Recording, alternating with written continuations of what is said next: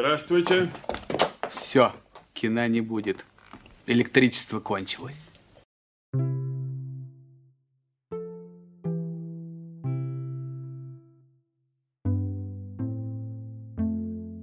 Приветствуем вас, дорогие наши лучки. Это луковый подкаст. Как всегда, я, несменный безымянный ведущий и... Вы многоликий сведущий. Которого сегодня зовут как? Мистер Люмьер. Потрясающе. Садимся на поезд и отчаливаем вперед. А, сегодня у нас, э, как кто-то из знатоков кино уже мог догадаться, э, тема, связанная очень-очень плотно с кинотеатрами и киноиндустрией. Мы сегодня поговорим про кино в период пандемии. И более того, мы даже сходили на некоторые очень важные премьеры. Причем не просто премьеры, которые были за последний год, э, фильмов, которые без проблем можно посмотреть и дома, прям настоящие блокбастеры. Дорогой наш мистер Люмьер, что же по слоям мы сегодня будем обсуждать? Ну, первый слой такой у нас с тобой, это кинотеатры, как они выживали в пандемию. Мы уже немножко это затрагивали тему, когда говорили про ковид. Ну, никто этого не слушал, поэтому и все равно. А дальше у нас есть три примерных фильма, которые кто-то отлично... Что-то из этого плохой фильм, но отлично зашел. Что-то из этого хороший фильм зашел плохо. Мы поговорим про Кинг-Конг против Годзиллы, про фильм э, Майор Гром, Mortal Kombat. К сожалению, на никто мы с тобой никто не, не добрались. Блин, я, я тоже хотел об этом сказать, э, потому что никто Ильи Найшулеры прям очень-очень хотели посмотреть, но теперь есть неплохой повод когда-то сделать отдельный выпуск про творчество Найшулера. И что ждет кино дальше? Потому что индустрия хоть спойлер, чуть-чуть приподнялась, но ситуация такая, шаткая. Она, э, как минимум, неоднозначная. Ведь мы здесь и обсуждаем неоднозначные вещи, раскладывая их на отдельные слои. Ведь все вещи какие? Как луковицы. Воняют? Да нет, доводит до слез. Да что ты? О, наверное, чернеют и скукоживаются на солнце. Нет, многослойность. Лук многослойный. А делаем мы это как всегда? Лампово, субъективно, весело. И сегодня сделаем, в принципе, то же самое, как и обычно. А Поэтому не будем задерживаться и побежим на наш первый слой говорить про кинотеатры в пандемию.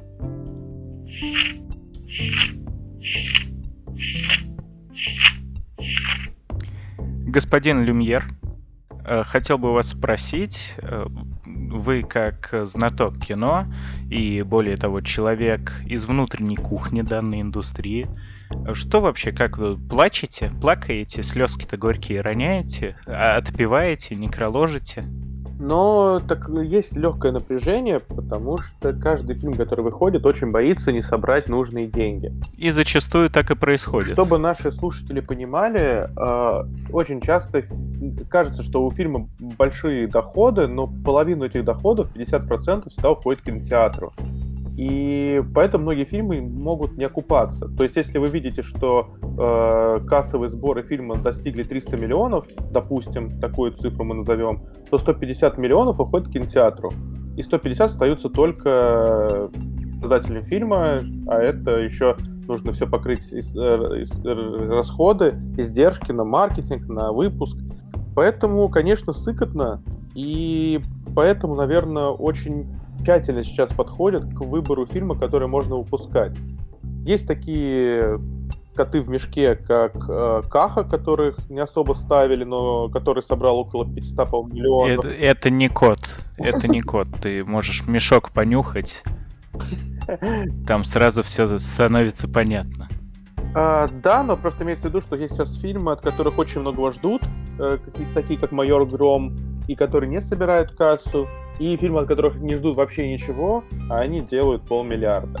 Поэтому индустрия находится в состоянии «давай попробуем, а вдруг?», но вот видишь, вдруг не всегда срабатывает. Ну тут вообще, если уж э, на чистоту говорить, то индустрия кино и в принципе тоже нами с тобой очень любимых видеоигр очень подорожала в плане производства за последние ну, 10 лет точно, наверное, если за 20 смотреть, то это прям космический какой-то скачок. И чтобы снять даже какой-то самый, казалось бы, простенький такой фильм, без особых спецэффектов, CGI э, и так далее, все равно на это уходят колоссальные деньги. И плюс к этому, вот если вы, наши дорогие лучки кинолюбители, можете посмотреть в интернете информацию о бюджете фильма, смело еще к нему добрасывайте примерно такой же. Это будут расходы на маркетинг, на рекламу, на продвижение, пиар и все такое прочее. То есть, да, кино очень дорогое, и окупается оно в первую очередь все же за счет того, что люди покупают билеты в кинотеатры. И лишь потом уже подключается к этому мерчендайз различный, там вот это все футболочки, кружечки, я не знаю, анальные пробки с Мстителями и Дилда в виде Халка. Это все подключается уже потом, как и вторичный прокат в цифровых сервисах, там на носителях DVD и Blu-ray, которых почти уже и не осталось. Вот. Но все равно э, фильм считается удавшимся или неудавшимся именно э, в первую очередь благодаря сборам в кинотеатре. И тут э, такое событие, что кинотеатры место, в которых в одном зале прям максимально сконцентрированное количество людей, одновременно сидящих, дышащих, кушающих попкорн с удовольствием. Э, разумеется, это идет в разрез с условиями пандемии, а точнее локдауна. И именно в этом и основная проблема кинотеатров сегодня.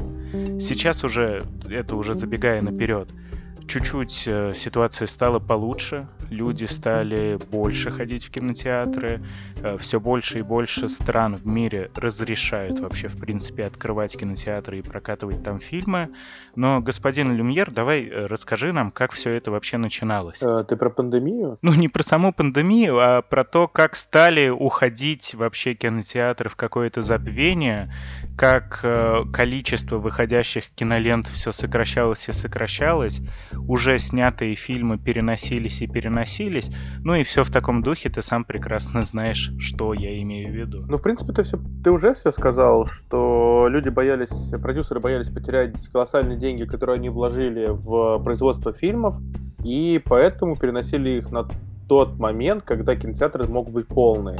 То есть, если несколько, буквально пару, если можем просто представить, пару месяцев назад там был 25% э, зала, то хоть сейчас стало побольше, и многие продюсеры надеются, что там летом может уже быть вообще полная э, посадка. То есть сто процентов. И поэтому блокбастеры такие, как Джеймс Бонд, э, фильмы Марвел, э, что еще было? А, Дюну. Э, их переносили на попозже, надеясь, э, что их выпустят, э, чтобы собрать, короче, побольше кэша. В широкий прокат, да как это можно лаконично назвать. Какие-то фильмы выходили сразу на платформы. То есть платформы стали таким кинознаменителем, которые по факту немножечко кино пырнули. Э, но они стали добивать, поэтому кино отдышалось, аккуратненько выдохнуло. Через масочки, разумеется. Конечно, это правило безопасности. Ну, так... Э, кинотеатры на, на самом деле очень э, тщательно пытались подобрать стратегию выживания. То есть в Америке, например, какие-то, напомню, какой-то кинотеатр, э, даже фанаты э, кино пытались купить акции, чтобы как-то помочь компании. Э, также в Америке стали популярны, и у нас сейчас это тоже переняли. Если вы хотите, и у вас есть деньги своими друзьями, например, прийти в кино на э, зеленого слоника, вы платите какую-то сумму денег, и, честно, я не помню, не знаю сколько, но вы можете снять себе зал. Э, по-моему, 15 тысяч. Ну, насколько вот я посмотрел, в Москве, э, чисто ради интереса посмотрел, можно снять зал либо на просмотр собственных фильмов, либо на то, чтобы подключить принесенную из дома консоль и поиграть на ней вроде бы 15 тысяч за вечер это стоит. Ну, это, кстати, не так уж и дорого, давай будем честны. Ну, для какой-нибудь тусы, там, дня рождения, это вообще отличная идея. Ну да, да, да, не для одного. Посмотреть зеленого слоника на большом экране, это прям кайф. В 4К, ремастер. В IMAX, чтобы сидушки качали. Dolby Digital обязателен. Э, да, ну, разумеется, кинотеатры старались выживать как только могли, да и вся индустрия тоже хворала. Не только кинотеатры, которые прокатывают фильмы, но и люди, которые их э, производят. Большой очень удар был нанесен на, э, не, не самим кинотеатрам, э, как ну, показывать кино, а больше кинотеатры страдали от того, что нельзя было покупать еду из-за того, что были вот эти ограничения по э, безопасности. А, как известно, по-моему, 60 или 70 процентов прибыли кинотеатр получает от попкорна и другого оверпрайснутого еды. который продается в кино. Попкорн сейчас маленький в кинотеатре. Я вот э, в субботу ходил 400 рублей за маленький попкорн. Я покупаю, честно ну. скажу, лайфхак за 50 рублей зерна, который ты делаешь в супермаркете. Да. Он, он такой же по вкусу и вообще no проблем. И, кстати, вот если ты помнишь, когда мы с тобой ходили в кинотеатр, который находится у нас на районе, раньше досматривали Но... охранники. А, а, да, да, я тоже, мы как раз вот, э, когда ходили в кино, сейчас проверяя, э, тоже вот вспомнили, что никто не проверяет, потому что я перед кино зашел в супермаркет, ну, купил себе сразу всего домой, чтобы потом не заходить, не тратить на это время, и я буквально заходил в зал с портфелем размером с меня просто, в котором было дофига всяких энергетиков, лимонадов, э, еды. Вообще ничего никто не проверял. А в детстве нас шмонали так, что мы даже прятали, я помню, какую-нибудь там бутылку колы в рукав, да, и угу. пакетик чипсов в штаны, и все равно иногда могли вот так вот прощупать. И у меня есть знакомые, которые покупают такую сиську попкорна, знаешь, которые размером с человека, берут его в кинотеатр, и как бы не было никогда никаких проблем. Кайф. Да, ну, вообще, я очень люблю кино, именно вот э, походы в кинотеатр. Для меня это какая-то часть культурной программы, даже не столько фильмы посмотреть, потому что в наше время действительно, ну вот у меня э, две комнаты, и в обеих висят э, огромные просто телеки, один 55 дюймов, второй 60. Э, на них смотреть фильмы, ну, скажем так, если в хорошем качестве, не сильно они уступают кинотеатрам по ощущениям. Но, разумеется, нету вот этого звука супер объемного, экран все равно поменьше, но этого более чем достаточно для качественного просмотра фильмов. Э, но кинотеатр это прям какой-то особый такой уютный мир. Даже знаю людей, которые в кинотеатре очень любят спать, потому что туда приходишь, там всегда так тепло, мягонькое кресло. Э, вот. Хочешь, я открою свой секрет? Давай.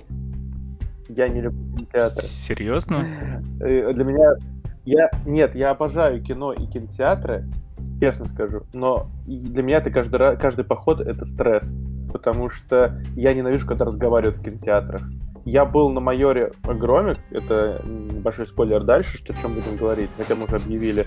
А, там открывалась дверь, и он говорит, я сейчас открою дверь и из зала крик «Открывай, на!» и ты такой, Знаменитые шутники. ты думаешь такой, блин, ну за что? Почему вы? Почему сейчас? И еще у меня на фильме кричали «Путин вор». Не тамплиер, как принято в нашем подкасте, а другое слово, которое запрещено в Российской Федерации. И вот так за это я не люблю кинотеатр, потому что очень часто попадается публика, которая э, может не совпадать с тобой по эмоциональной волне, и ты можешь сидеть на какой-то такой трогательном, грустном моменте, э, у тебя уже слезки подкапывают, а там какой-нибудь мужик будет пердеть. Я с тобой полностью согласен, однако это иногда работает и в другую сторону. Иногда э, попадается настолько приятный прям зал какой-то, близкий тебе по духу, что это наоборот доставляет большое удовольствие. Я вот, например, на Mortal Kombat так попал, куда реально... Ну, это вообще с Mortal Kombat дальше еще поговорим. Уникальное событие. У нас фильм вышел раньше, чем во всем мире, причем сильно. И вот на первые сеансы, видимо, побежали в первую очередь фанаты. И у меня прям чувствовалось, что сидел полный зал пацанов-фанатов и ничего не понимающих их девушек. Вот. И пацаны, ну, шутили действительно иногда смешные шутки в духе того, что не подходи, дай кое-что попробую, подожди, там вот это все. Иногда атмосфера создается хорошая, но, как правило, особенно учитывая то, что мы в русский кинотеатр ходим, контингент бывает такой себе. Но я предлагаю тебе еще немножечко пройтись вот э, по нашему личному восприятию, потому что мне все-таки, как человеку, который любит кинотеатры, прошедший год, основной вот этот пиковый пандемийный, в плане кино очень-очень тяжело дался. Буквально я страдал от того, что нету нормальных новых фильмов. Потому что в кинотеатрах сначала почти везде их закрыли вообще. Потом что-то выходило в ограниченный прокат, потом там начали пускать буквально по несколько человек на сеансы, но фильмов как таковых нормальных не выходило. То есть все, на что я сходил за прошлый год, это была обратная связь квартета И. И все, больше я даже теоретически не знал, не знал, на что можно сходить, при том, что до того, как э, локдауны начались, я воротил нос от фильмов вроде там «Соник» в кино, «Бладшот», потому что, да, теперь я даже об этом немного сожалею потому что ну, очень не хватало мне кинотеатров. И все это очень сильно перенеслось э, в стриминг-сервисы, что очень хорошо, потому что мы сейчас это еще сможем обсудить с тобой на слое э, с, с, с этой с Кангзилой, которые вышли и там, и там, как и на самом деле большинство фильмов, даже крупные студии, которые очень-очень долго ломались, уже наконец-то согласились э, либо одновременно выпускать фильм и в широкий прокат, и в стриминг-сервисы, либо очень-очень сильно сократить вот этот вот промежуток между выходом фильмов в цифре после большого проката.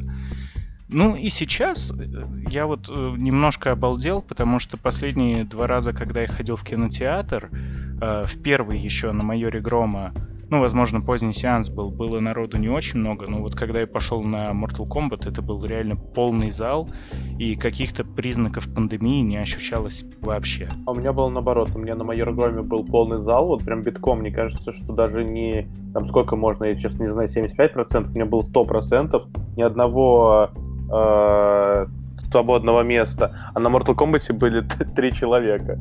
Ну, помимо меня и жены. Ну, вот тоже, опять же, к тому, что как на сеанс попадешь. Есть ли у тебя что-то еще добавить? Э, нет, давай перейдем на следующий слой. Побежали.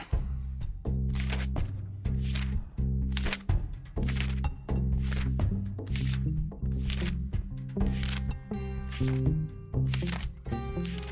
ну что же, наши регулярные слушатели, которые уже привыкли к тому, что мы, как правило, выпуск выкладываем в воскресенье или же даже чуть раньше в субботу, а, наверное, заметили, что мы припоздали.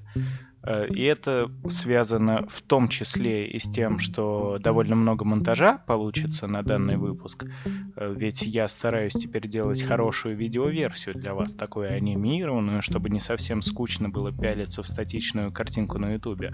Но и также произошло абсолютно стандартное э, для многих людей. У нас просто произошли рабочие завалы, из-за чего мы не посмотрели фильм Найшулера никто, и не могли долго-долго собраться на запись и посмотреть вообще все фильмы, которые мы хотели. Но вот первый из них это «Годзилла против Конга», и посмотрел ли ты их, дорогой мистер Люмьер? Ты знаешь, что нет, но я хотел сказать, что сейчас, наверное, начну я, потом продолжу ты, потому что ты его посмотрел, а у меня было такое начало, что такие фильмы нужны кинотеатрам, они проверяют, как люди ходят на IMAX.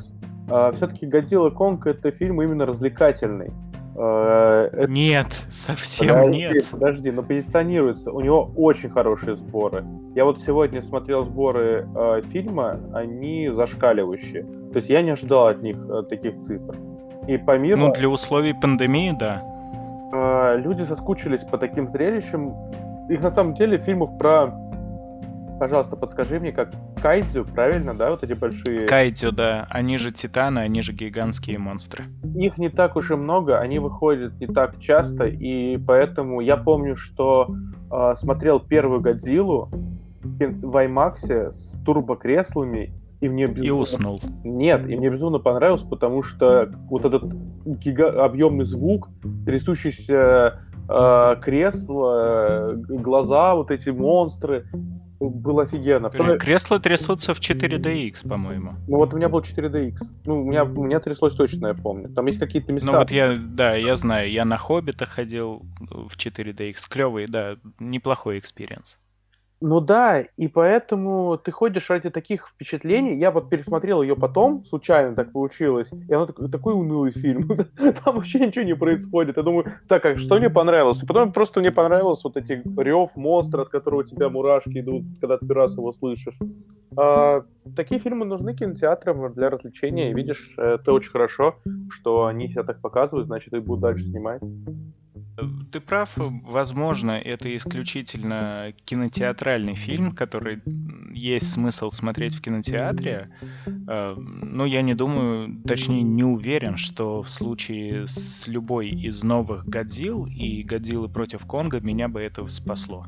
Расскажи про фильм. -то. Блин, ну, э, как говорится, сейчас э, фильм про больших монстров, ну и куча говна тоже получилась солидная. Я очень долго тебя упрашивал посмотреть, потому что, э, как лицемерная мразь, мне не хотелось страдать одному, но, забегая наперед, страдал я очень сильно. Я, наверное, получается, даже больше тебя осведомлен, как я понял, вот как раз-таки в сфере фильмов про кайдзю, про огромных монстров, потому что я искренне в детстве любил смотреть вот эти вот э, доисторические японские фильмы студии, извините, если неправильно скажу, по-моему, Тохо она называлась, где э, в резиновых костюмах люди играли вообще этих монстров и дрались на макетах э, каких-то картонных. В этом был свой шарм, это было прикольно, хотя, конечно, сейчас на это посмотреть иначе, как на ну, что-то вроде зеленого слоника, наверное, э, такой guilty pleasure ну просто не посмотришь. И я даже любил фильм «Годзилла» 98-го, по-моему, года, старенький. Он тоже абсолютно не фонтан, но даже он мне нравился больше. А еще, я не знаю, вспомнишь ты или нет, но в детстве, причем в таком довольно раннем, когда мы еще в начальной школе с тобой учились, шел мультсериал про Годзиллу. Да, мне он очень нравился. Там была группа, там была группа этих чуваков, и Годзилла был их питомцем, и они хреначили гигантских монстров в каждой серии. Они всегда были потрясающе продуманные, э, супер фантастические твари.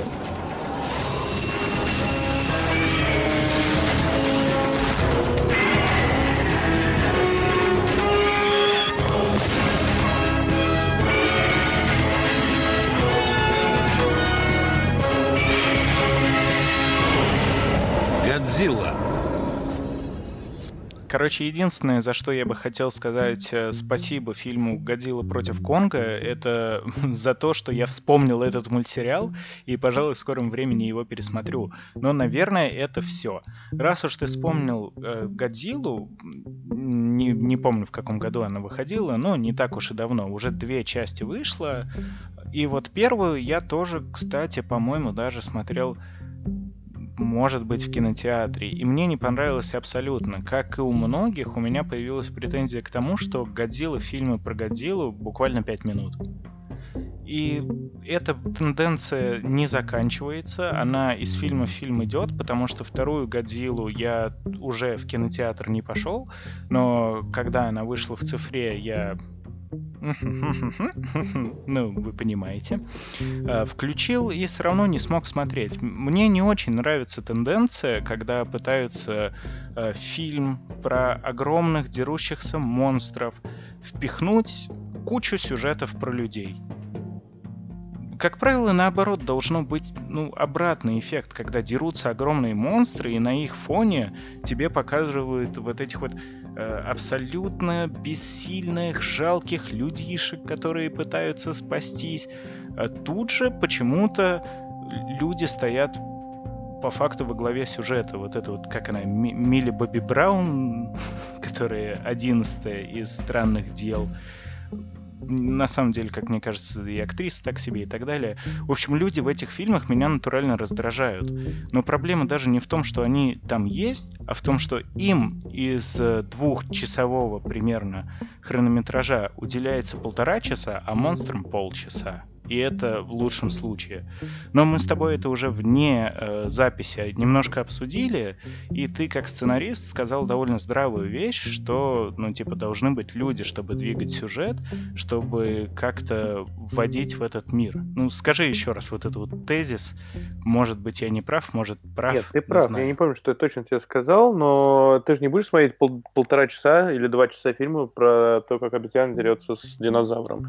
Нужны люди, которые будут двигать сюжет. Ты, еще раз, абсолютно правильно мою мысль помню. Блин, а когда я тебе сказал? Я же говорил, что мы заработались. Э, Всегда есть персонажи, через которых ты погружаешься в историю. И они должны быть всегда, ну, чаще всего, э, для них это тоже должно быть, как для тебя, ты должен испытывать те же самые эмоции. Поэтому всегда есть визжащие женщины, э, супергеройские мужики, и да, там тоже такое есть. Военные, азиат-ученый, да, там есть. Я попал хоть в одну, э, Э? Почти во всех, почти во всех ты попал. В принципе, вот Годзилла против Конга, она вообще э, всем попыталась угодить, потому что там есть э, толстый черный подкастер, э, потом вот этот вот толстый азиат пацан, который из второго Дэдпула, помнишь, Мгм. вот Fire Fist? Вот он, потом вот это вот одиннадцатый из странных дел, тоже очень неформального какого-то абсолютно нестандартного вида девочка. И вообще, все женщины, ну, я извиняюсь, не убивайте меня, э, все женщины в этом фильме какие-то странные. А, У меня такой к тебе вопрос. А, Мне, насколько я помню, «Остров черепа» понравился. И там довольно интересные персонажи. Да, И как бы по факту это его сиквел. И там почему-то этих персонажей уже нету. Там это как-то объяснили или нет? нет, вообще никак, просто насрать. Там же был секс сексуашка Том Хиддлстон, э, который Да, да. сыграл Янку. А потом я смотрю каст, а там нет ни одного, по-моему, актера из прошлой части. Мне тоже безумно понравился «Остров черепа», это очень динамичный и даже как-то немножко новаторский снятый фильм. Я вот до сих пор помню, что там есть клевые сцены э, от первого лица, как в видеоиграх, как э, в first-person шутерах. И вообще это классный фильм по многим причинам, потому что он динамичный, э, потому что он не пытается в драму и сопли, и потому что там Конг — это Конг. Это огромная обезьяна, которая хоть и умеет думать, но все равно это в первую очередь огромный монстр Кайзю, которого не- невозможно толком контролировать, невозможно предсказать его действия и так далее. Годзилла против Конга — это э, фильм, который больше все-таки похож на первых двух Годзилл. Тут какие-то страдания людей, и немножко иногда тебе показывают монстров. Я сейчас вернусь к самому фильму, э, но раз уж мы поняли вот эту вот тему людей в фильмах про монстров, вот я с одной стороны с тобой согласен, то что да, наверное, рядовому зрителю будет привычней, если сюжет будут двигать за счет людей, но ведь есть обратные примеры. Вот э, вспомни, я не знаю, например, мультики э, про трансформеров где вообще не было никогда людей, и мы все это смотрели, и было классно, потому что, ну, не обязательно быть персонажу непосредственно Homo sapiensом, чтобы быть интересным. Но у тебя трансформеры разговаривают. Они имеют человеческие качества. Страх, э, трусость, э, доброту, дружбу. Э, Конг не разговаривает, и Годзилла не разговаривает. Конг рычит, но все равно это у них есть личности, что у Годзиллы, что у Конга есть личности. У них есть повадки, и, кстати, вот тебе небольшой спойлер. Конг, хоть и не разговаривает, но в этом фильме он выучил язык жестов. Там будет такое, что э, девочка показывает символ какой-то дружбы, буковку Т, например, ну, пример, а он тоже в конце так показывает, значит, он дружелюбный. Ну, что-то вроде того. Он, он там показывает, типа, такой дом. Groove Street Home.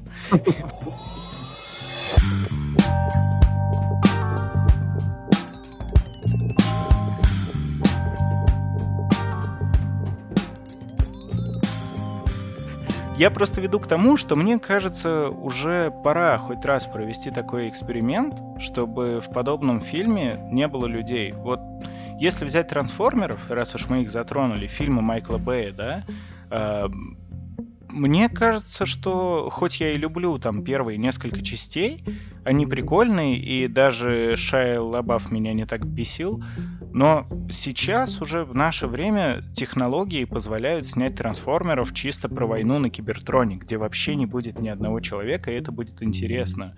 И есть же фильмы, вот ты как э, сценарист, сам, я думаю, можешь даже в голове, ну, если не назвать, то вспомнить какие-то примеры, э, потому что я такие фильмы видел и сам. Есть фильмы, где буквально не произносится ни одного слова. Тихое место? Ну, хотя бы. Вот, я просто помню, я смотрел еще давным-давно какой-то фильм э, про немого чувака. И там буквально весь фильм ты слышишь только какие-то приглушенные звуки. Еще игра такая есть, Quiet Man, но она полная параша. вот. Ну, это уже э, пусть наши зрители подумают сами. Э, возвращаясь к фильму. Фильм отвратительный. Я просто хотел тебе сказать, что э, бюджет, э, когда ты снимаешь э, фильм про человека, который не разговаривает, допустим, это все равно немножко арт, и бюджет не будет э, превышать там даже, допустим, 50 миллионов долларов. Э, когда ты делаешь графический Кинг-Конг и Годзиллу, где бюджеты зашкаливающие из-за графики... 200 миллионов долларов бюджет у Годзиллы против Конга. Никто не будет рисковать э, бюджетом ради того, чтобы экспериментировать. Э, ну, может быть, но, во-первых, это челлендж, это интересно, а во-вторых, Годзилла и Конг — это все-таки очень известные, скажу, ладно, лица, Э, в развлекательной индустрии. И не знаю, а почему бы не попробовать? Я бы посмотрел, и мне кажется, то, что это все равно было бы лучше того, что я в очередной раз увидел в Годзилле против Конга. Э, это просто фильм, какая-то ловушка Джокера, короче. Я включаю этот фильм, и первый час буквально тебе монстров показывают э, таким образом, что вот сейчас пример. Начинается фильм, да, э, люди, люди, люди, люди ходят, ходят, бродят, бродят, обсуждают антинаучную какую-то херню. О, Годзилла хвостиком вильнула, разломала корабль. Хм, хорошо. И еще полчаса люди, люди ходят, ходят, ходят, ходят. Появляется Конг, ты такой, о, Конг, Конг, сейчас, сейчас что-то будет. Э, Конг бьет что-то там один раз, и опять люди ходят. И вот так вот продолжается примерно час, а то и час пятнадцать сюжет, сюжет в фильме вообще тупой, до нельзя. Э, это, как мы с тобой тоже вне записи обсудили, тот же Бэтмен против Супермена. Ну, по факту. Я не знаю, я Бэтмена против Супермена не смотрел, но тут что-то схожее. Вся идея в чем? Все предыдущие фильмы, в общем-то, идут нахрен. Их вообще нет никакого смысла смотреть. Все, что из них передается, это то, что Годзилла многими считается защитником людей, хотя по факту, кто чуть больше разбирается, знает то, что Годзилла — это король монстров, и поэтому он просто должен побеждать всех остальных, э, подтверждая свой альфа-статус. Но вот э, проблема в том, как говорится в фильме, что Конг и Годзилла оба альфа. И типа они не могут уживаться. Это все, что нам говорят, и именно поэтому Конго, короче, содержат на каком-то закрытом правительственном объекте, Годзилла пытается к нему прорваться, чтобы надрать Зепу. Но этого долго-долго не происходит, пока по воле случая все вот это вот э, околонаучная белиберда. Короче, э, внутри Земли есть некая такая антиземля, в которой есть очень сильный энергоресурс, который правительство хочет достать для того, чтобы победить Годзиллу, потому что Годзилла э, не друг, Годзиллой нельзя управлять, и для этого им надо задействовать Конга. Вот те примеры. Короче, Конга э, почему-то из машины убийств, которым он был в своем сольном фильме «В острове черепа», Конг превращается в классическую вот эту вот собачку из фильма. То есть он большой... Ну вот стальной гигант. Короче, есть маленькая девочка, непонятно откуда взявшаяся, я вообще не помню. Э, чтобы она была в острове Черепа. Может быть, я забыл, но, по-моему, не было. Ты не помнишь? А, я тоже не помню. Ты говоришь, что я смотрел, но вообще нигде не было. Я тоже не могу вспомнить. Короче, есть какая-то девочка из вымирающего племени, она глухонемая, и Конг типа тоже из вымершего почти племени, последний его представитель, и почему-то у них вот образуется какая-то ментальная связь, и Конг ее слушается. В общем, Конга должны отвезти куда-то там в лютые снега тундры, чтобы он там нашел проход в этот потусторонний мир, на внутреннюю землю, антиземлю, и они там забрали вот эту вот энергию. Конга везут на корабле, обкалывая транквилизаторами, и плывет Годзилла. Ты думаешь, вот она, вот она. Вот она, рыба моей мечты, вот она, вот она! Первая драка, которую ты с нетерпением ждешь, это все равно все происходит, наверное, минуте на сороковой фильма. Э, эта драка идет буквально две с половиной минуты. Годзилла с Конгом обмениваются одним ударом. Конг понимает то, что в воде ему Годзиллу не победить, и просто ну, ложится на корабль и затихает. А Годзилла уплывает. Окей. Потом еще, еще идет билиберда, и ты вот каждый раз такой, ну сейчас-то что-то будет. Они попадают в этот антимир, который очень компьютерный, как мне показалось. В принципе, графика в фильме, ну, такая окей, но вот с этим миром это что-то прям перебор. И ты смотришь, там дофига монстров. И такой, ну все, сейчас Конг будет с боем прорываться. Он убивает какую-то одну крылатую ящерицу херню, и все, и опять люди бродят. И вот так вот все оно идет, идет, идет, идет. И чтобы посмотреть уже на реальное противостояние Годзиллы против Конга, тебе надо высидеть очень-очень долгий, скучный фильм с отвратительными персонажами, неинтересными их какими-то внутренними историями, отвратительными шутками. И все в таком духе. Ну, я не знаю. Я шел на фильм про Кайдю, про огромных монстров, чтобы посмотреть на драку огромных монстров. И когда тебе ее выдают в полной мере только под конец фильма, это неправильно правильно. Сама драка тоже мне понравилась не то чтобы. Я безумно люблю э, Тихоокеанский рубеж Гильермо Дель Торо. Именно первый, потому что второй Параша. Ты смотрел? Первый, да. И как тебе? Да, мне очень понравилось. Там еще играет супер красавчик Чарли Хэкман. Харм, да. Э, ну, во-первых, это Дж Джакс в первую очередь из Son of Я прям обожаю первый Тихоокеанский рубеж, и, к сожалению, наверное, все уже эта франшиза потеряна. Ее сейчас и добили еще, насколько я понял, ужасным материалом. Но это э, прям фильм, в котором ты ощущаешь не только каждый удар Кайти, но каждый просто каждое телодвижение, которое они делают.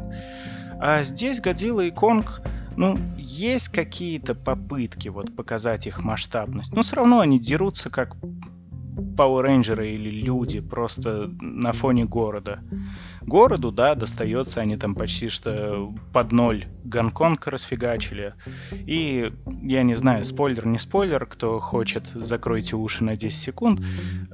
Раз, два, три, понеслась в итоге вот эта вот энергия была нужна, чтобы создать еще одного канонического персонажа Меха Годзиллу, и Годзилла с Конгом в итоге просто объединяются, побеждая Меха Годзиллу. Все, это конец фильма. Фильм безумно скучный первые полтора часа, и не особо интересно экшонов последние 15-20 минут. Мне больше нечего сказать, это реально очень скучный фильм.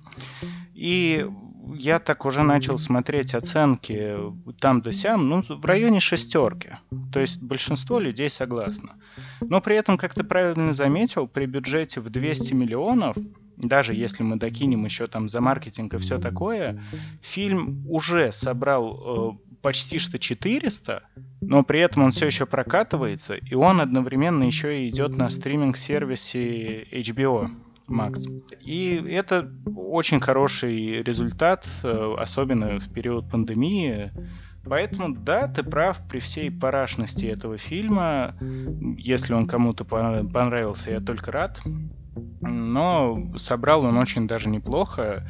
И кто знает, может быть, мне в кинотеатре этот фильм понравился бы чуть больше, но, с другой стороны, э, все равно мне бы пришлось те же полтора часа смотреть на людей, пусть и на большом экране, но смысл.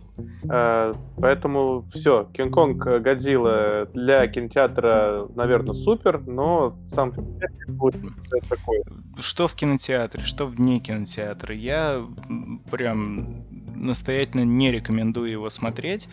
Э, для меня это 2-3 из 10 максимум. При том, что я люблю Годзиллу, люблю Кинг-Конга.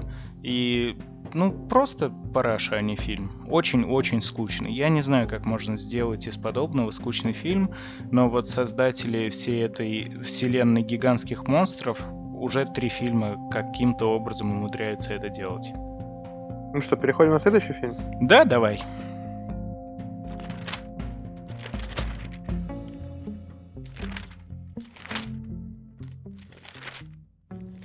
Это «Майор Гром». Это не просто фильм, а фильм очень знаковый. Это первый русский кинокомикс. Причем прям полностью русский и действительно основанный на комиксе. А, знаешь, у меня такие получились двоякие впечатления, потому что я ходил на него со своими коллегами, сценаристами, и им фильм понравился.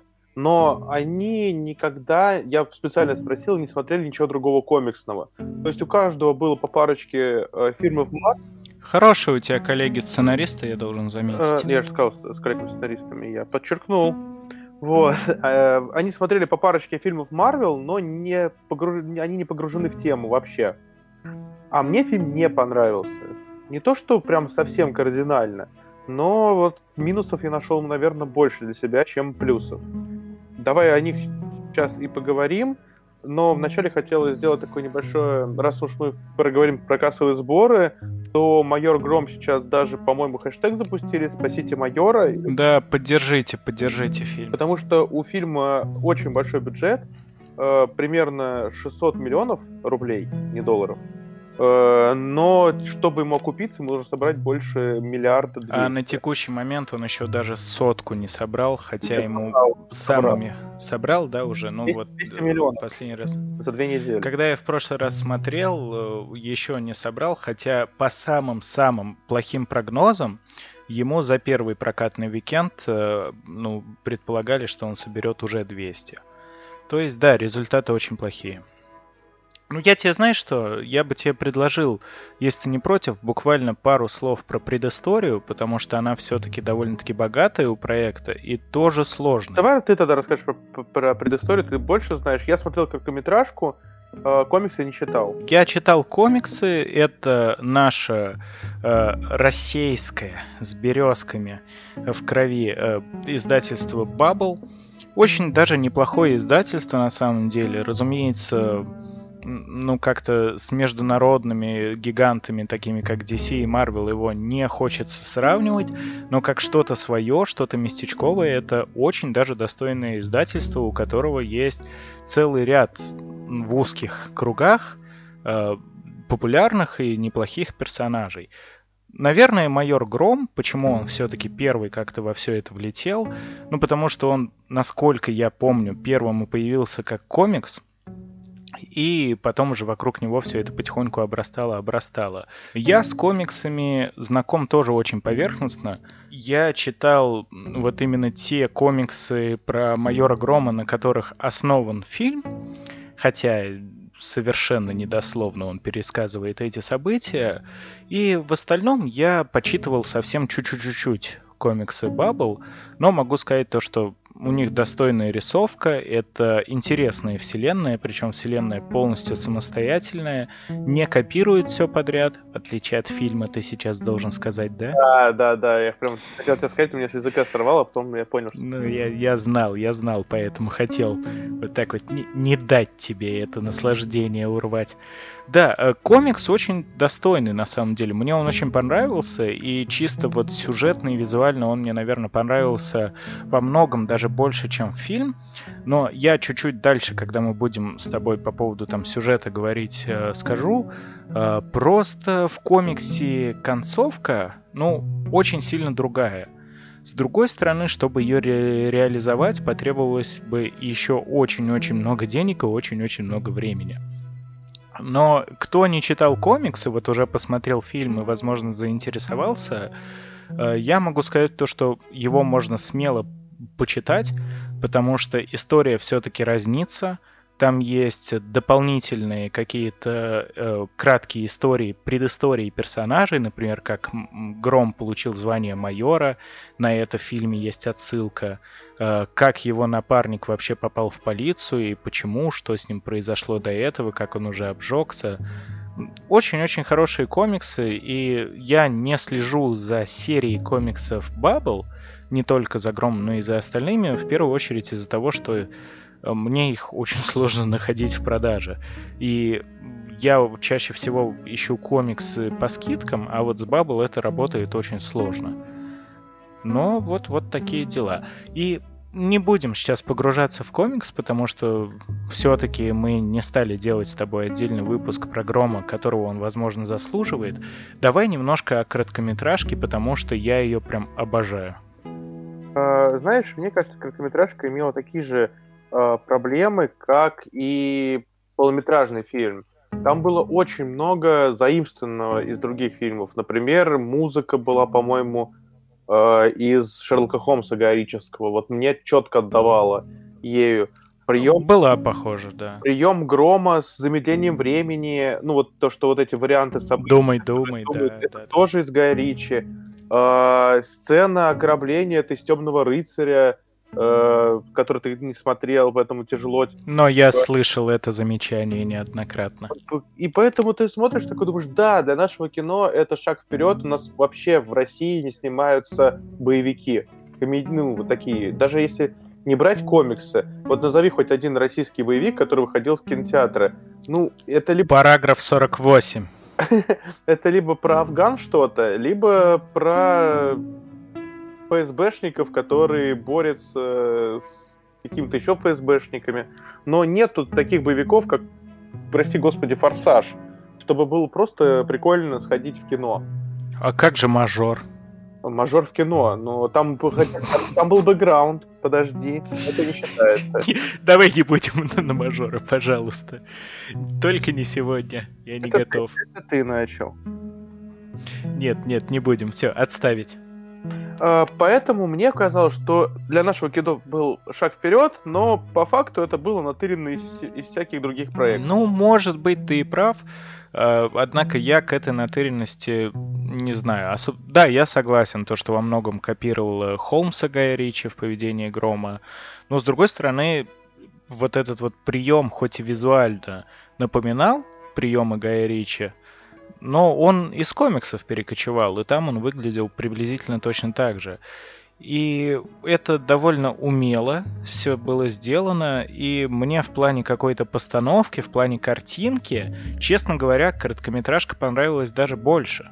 И актер еще мне даже понравился больше, который главную роль исполнял. Да, да, да. Он вот прям харизматичный был такой, но, насколько я помню, там проблема была в том, что он ну, много лишних слов себе позволял на пресс-конференциях.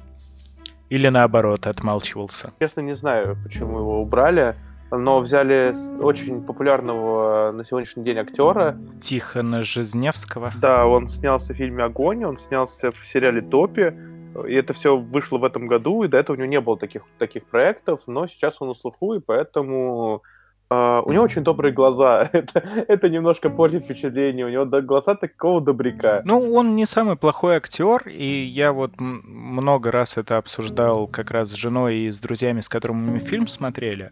Он, наверное, с ролью справился хорошо, но я вот не мог отделаться от ощущения того, что мне предыдущий актер нравился больше. Я такой прям... Ты не заметил? Мне тоже это не понравилось, что он говорил не своим голосом. Он говорил голосом э, Бодрова из фильма «Брат». Да, это было как-то очень странно, я тоже заметил. И вот жене это прям резало слух, она говорила, это не похоже то, что он говорит. Потому что в предыдущих фильмах у него абсолютно другой голос, ну, который, а, я, а я как раз их недавно смотрел, и «Огонь», и «Топи». И поэтому, ну, ты понимаешь, что это делается не для того, чтобы добавить какую-то отсылку, а просто для того, чтобы расположить к себе вот чисто за счет интонации, потому что, ну, есть такое поверье, что Данила Бодров это герой нашего времени, ну, того времени, но мы выросли на этом фильме, по- почти все поколение, и поэтому мы, может быть, это расположит э, зрителей лучше. А ты же знаешь то, что Балабанов хотел э, снять на самом деле персонажа мудака? Да, который просто всем внезапно полюбился. То есть он не преследовал цели сделать народного героя, а наоборот показать крайне заблуждающегося и недалекого человека.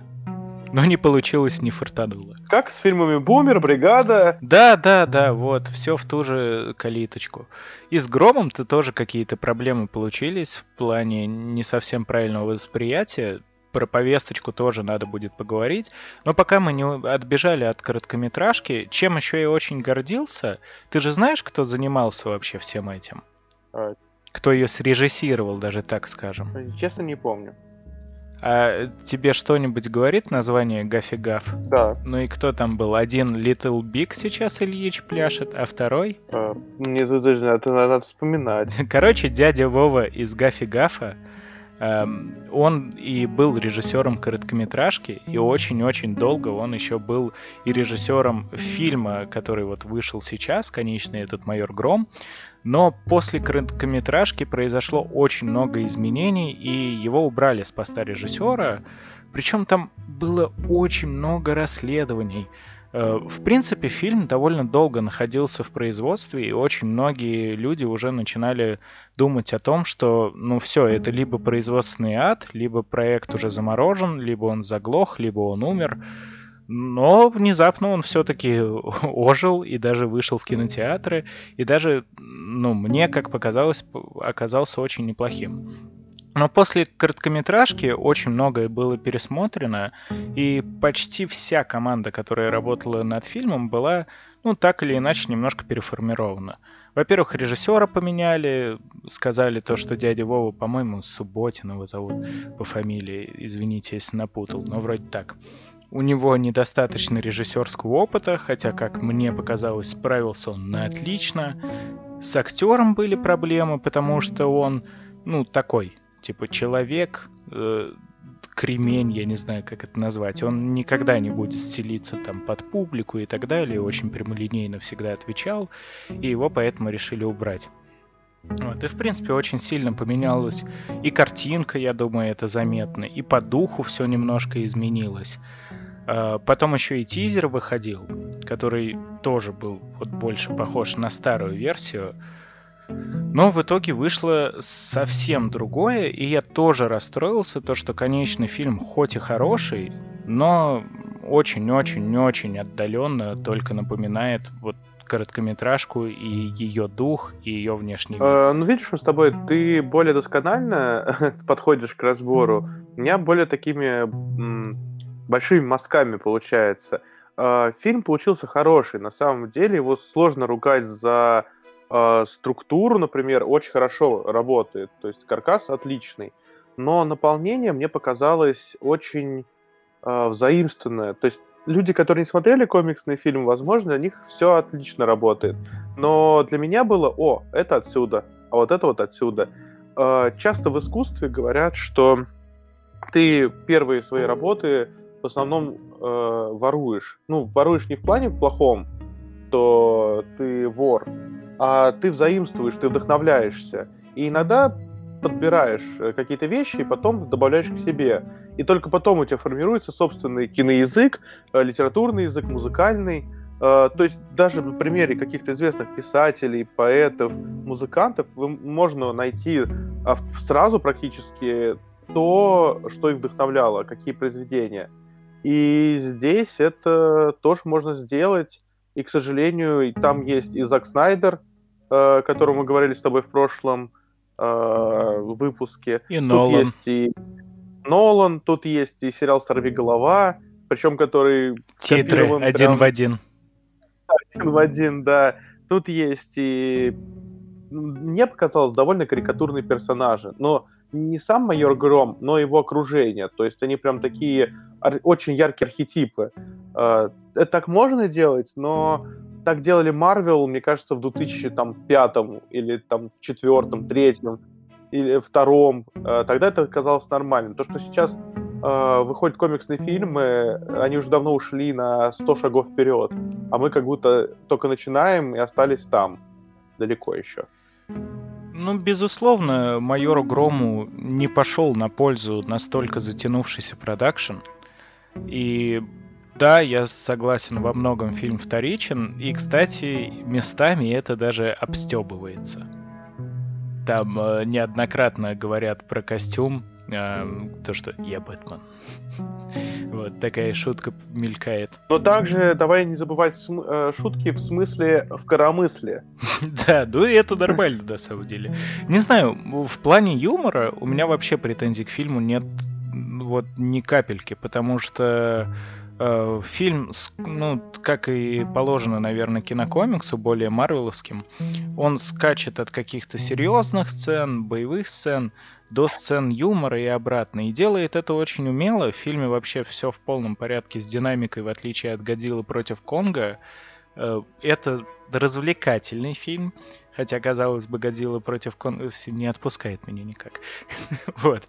Ну, майор Гром действительно развлекает, и иногда в любом фильме, знаешь, даже в Марвеловском, можно выцепить шутку, которая, очевидно, неудачная.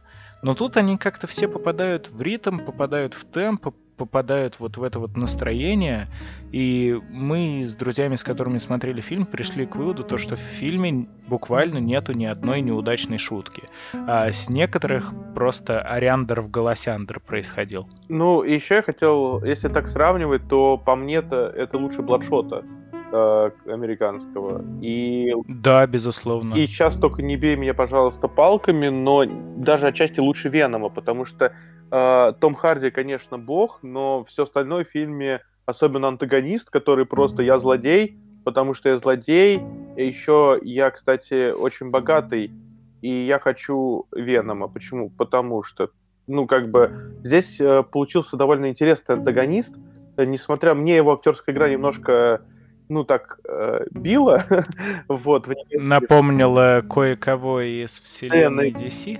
Да, но хотя бы он был интересным персонажем, то есть у него была интересная мотивация, интересная. Ну и актер, актер мне тоже понравился. Э, На самом деле я, во-первых, ни в коем случае не буду тебя бить, потому что Веном парашная параша со многих, причем точек зрения. Сюжетно он никакущий, э, графически он никакущий, и единственное, что хоть как-то вытаскивает фильм, это сам Веном и его взаимодействие с Томом Харди. Ну, с Эдди Броком. Вот, это единственное, что хоть как-то спасает фильм, в остальном он отвратительный. В «Майоре Громе», да, тоже я с тобой соглашусь, есть слабые места, эм, и во многом это связано с тем, что фильм очень-очень много раз, судя по тому, что я понял по интервью, его неоднократно переделывали, потому что после короткометражки, которую, ну, по факту делали люди с Ютуба, и в какой-то момент люди, которые выделяли на все это дело деньги и так далее, и само издательство Bubble, все в какой-то момент поняли, что если вот выпустить его в таком стиле, то он не соберет, потому что он будет рассчитан прям исключительно на гиковскую молодежь, а как мы знаем, это люди, которые вполне себе неплохо все фильмы качают с торрентов, и стали пытаться думать, вот это вот передумывать, перелопачивать все по тысячу раз, чтобы массовый зритель тоже потянулся в кинотеатры. Ну и мне кажется, от этого многие проблемы и возникли. Иногда прям видно, что э, здесь хотели сделать так, но в итоге сделали так. И очень большой контраст тоже происходит с короткометражкой, которую, ну вот, делали абсолютно другие люди для абсолютно других людей. Это даже не сказать, что по мотивам комикса, как очень часто бывает, да, когда, особенно вот в начале нулевых, когда просто персонажи из комикса выдергивали, такие, это по комиксам. Нет, майор Гром, в принципе, довольно близко следует канону, за исключением, пожалуй, э, тех мест, которые очень сложно было бы реализовать визуально, а тут еще как бы вот этот вот слоник в посудной лавочке, которого мы не замечаем. Фильм стоит всего-то там 5 миллионов долларов. Это незначительный абсолютно бюджет. Ну, если что, там, я не знаю, реклама каких-нибудь кроссовок стоит дороже сейчас. Эм, И, ну, Годзилла против Конга, у которых 200 миллионов долларов, как бы. Э, Это небольшой бюджет, даже по меркам российского рынка, потому что все вот эти вот замечательные фильмы, которые вы можете видеть в обзорах того же Бэткомедиана, у них бюджет даже больше зачастую. Там 7-9 миллионов долларов, у Майора Грома только 5, и он выглядит, ну, может быть, не наравне э, с Marvel и DC, Хотя, ладно, DC не буду даже трогать. он выглядит даже лучше, чем DC. Но, блин, он выглядит как э, очень-очень достойный кинокомикс. Несмотря на свой настолько мизерный относительно конкурентов бюджет. И это круто. Знаешь, что мне кажется, два главных таких, две проблемы майора Грома. Первое, это, к сожалению, что у них очень поздно начался маркетинг, очень поздно. А, если раньше мы узнавали о фильмах э, в самих кинотеатрах, ну, зачастую, да, ты пришел mm-hmm. посмотреть фильм, тебе показали трейлеры, такой, о, вот на это, вот на это я схожу, и как-то запомнил. То сейчас такой рекламы, к сожалению, нет, и фильм начали рекламировать уже по факту выхода. Uh, у меня на сеансе Майора Грома был трейлер Майора Грома. Uh, это попкорн рекламировали. Там говорили, возьми комбо-набор и что-то там получи.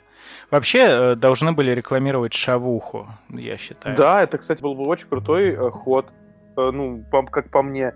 Или хотя бы он к Урганту пришел бы, да, тоже какая-то раскрутка. Или... А в Урганте что-то было. Ну, мне кажется, ну, это все равно не так массово. Я где-то видел, где-то видел. Нет, я согласен, рекламы фильма очень не хватило, но тут опять же вот эта вот проблема с постоянными переделками. Потому что реклама шла, э, вот эта вот пиар-компания, еще давным-давно, а сейчас, мне кажется, на нее уже просто не смогли выделить достаточное количество средств. Э, сейчас у я не знаю, заранее была у них партнерка с кинопоиском или нет, но вот только сейчас кинопоиск начинает массово прям тебя бомбить э, фотографиями майора Грома. Э, и на Ютубе у тебя рекламки от кинопоиска вылетают с майором Громом. Но раньше этого не было. То есть не до выхода фильма, а уже во время. И вот вторая проблема. Могу предположить, э, извини, на секундочку, что просто до этого кинопоиск был занят бомблением Снайдерската. Ну да. Видишь, выбор был очевиден. А, и, ну, и вторая такая проблема майора Грома, которая тоже мешает, это отсутствие абсолютно звезд в фильме. А, очень часто люди выбирают фильм не, даже не по названию. О, а прапорщик Шматко? Это, это легенда, но легенда для тех, кто смотрел «Солдаты». Но по факту там нет ни одного человека, который мог бы привести в кинотеатре э, зрителей. Ё-моё! Ну, есть же такой, о, Хабенский. Но, Там есть Хабенский. Спойлер. Но мы же не знаем об этом, э, поэтому ты не пойдешь на этот фильм ради какого-то крутого актера. Ну, ну теоретически, если вот опять же мыслить как какой-то глобальный зритель, да, наверное, ты прав, потому что у меня мама, например, выбирает фильмы исключительно по актерам. Она такая, что посмотреть? Я такой, это, а кто там играет? Я такой, ну, типа, наверное, никого, кто-то, кого бы ты могла знать. Она такая, а, ладно. У меня мама тоже самое, и папа. А если они хотели взять э, шире, чем гиковская аудитория, то есть мы с тобой, то стоило об этом тоже, наверное, подумать. Ну да, Чадова там какого-нибудь, Козловского и... Ну, ты, ты понял, да, ком я? Давай, раз, два, три. Александр Петров. Ну, я хотел пошутить как-нибудь, но не придумал смешную фамилию. Ну, да, спасибо, я... все, заканчивай. Это, это просто падение ниже плинтуса сейчас произошло. Давай перезапишем, потом ты это оставишь. Такие раз, нет, пусть люди знают своих героев. Нет, я, кстати, думал, что Петров принес бы фильму еще миллионов 200-300. Да не дай боже, если честно. Но при этом же забрал э, забрал бы столько же гонораром. Поэтому... Нет, ну есть, безусловно, проблемы у фильма и с продакшеном, и с пиаром, но при этом это хороший фильм, и не хочу ничего спойлерить, но есть две вещи, которые мы, наверное, с тобой все-таки должны напоследочек, вот, э, подводя черту, обсудить. Сюжет. Он во многом перекочевал из комиксов, э, но вот, во-первых, повесточка, а во-вторых, концовка. Потому что концовка в стиле э, «теперь у меня есть друзья, я не один» меня затрахало еще, наверное, во времена первых серий Наруто. Миллиард лет назад. Я так устал от нее. Шаман Кинг. Ну, во- да блин, лю- любое, я не знаю, вот это вот, наверное, самая частая концовка, когда персонаж одиночка. Покемон. Ну, ты прям по Да. аниме побежал. Побежал или Наруто. Чё, пацаны, аниме? Наруто Ран. Концовка. Несмотря на то, что э, финальная часть фильма все равно интересная, интересно наблюдать за противостоянием там протагониста-антагониста, ну вот эта вот концовка реально из разряда «Я не один, больше не один, у меня есть друзья, а ты один. Нет, там еще Меня зовут Сташевский Вадим, я работаю один». классика. Вот, вот это... Напишите в комментариях, откуда это. Кстати говоря, знаешь, кто полицейскими буднями занимался и там играл? Да, твой любимый Владимир, э, это был как дядя Ваня, да? дядя Вова, э, это э, не очень концовка, и давай уже про повесточку, потому что еще у нас остался э, еще один фильм. Что ты вообще считаешь по поводу вот этой вот повесточки? Расскажи свое мнение как человека, который со вселенной Грома познакомился с короткометражки и фильма, но вообще никак не знаком с комиксом. А, ты про политическую повестку? Ну, разумеется, про которую сейчас трубят даже больше, чем про сам фильм, к сожалению. Э, Если честно, я не совсем выкупил его посыл. Э, Как для себя. То есть э, мне показалось, что э, здесь повестка такая... Ребята, если вы выйдете на улицу, то это ничему не приведет. Насилие не ведет к э, добру. Насилие ведет только к самому насилию. Поэтому вы должны быть аккуратными, милыми и добрыми. А честные полицейские сами совсем справятся. К сожалению, у меня вот такой возник э, итог по фильму. Скажи мне, что я не Ну, прав. Да ну, в принципе, я могу сказать, что ты не прав. Давай. Потому что сейчас многие люди в интернете кричат то, что это фильм чуть ли не госзаказ вообще, э, чтобы пропихнуть э, какие-то мысли о том, что ни в коем случае нельзя там бунтоваться. а, да, а но мы я знаем, сделал что-. У меня вот такие Да, мысли. да, да. Ну, были д- вот этот э, человек отрывальный, да, у которого уже несколько подобных случаев происходило с ним связанных. Но, э, в принципе, вот я до сих пор помню комикс, и в комиксе события похожи. А комикс, если что, вышел, не знаю в каком году, но типа лет 10, наверное, ему уже есть. И там примерно то же самое. Единственное, что я могу сказать, что эм, по сюжету фильма Чумной доктор, это главный антагонист данного фильма, он э, убивает, ну, как правило, каких-то олигархов, да? Выжгут дотла.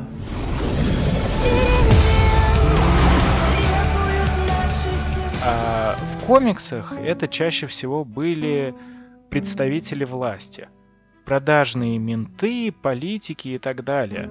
Но тут я могу понять, почему этого не сделали.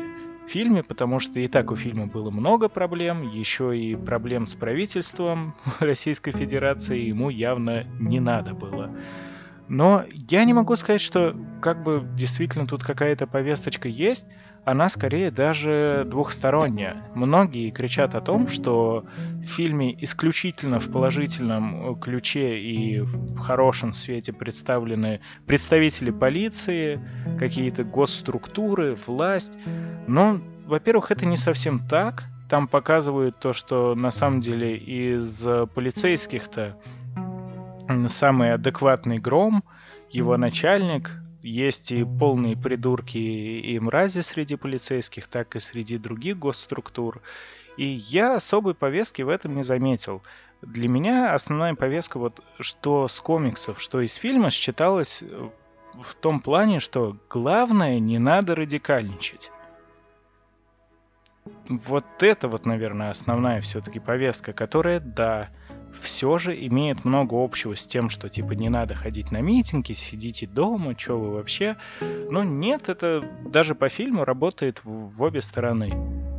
Там э, чумной доктор, который творит бесчинство, говоря, что так и надо, иначе этого не добьешься, он также не представляется в хорошем, ну как-то, его не делают героем, то есть нам прямо показывают, что он не хороший человек, что он вообще-то, ну, как бы, больной на всю башку.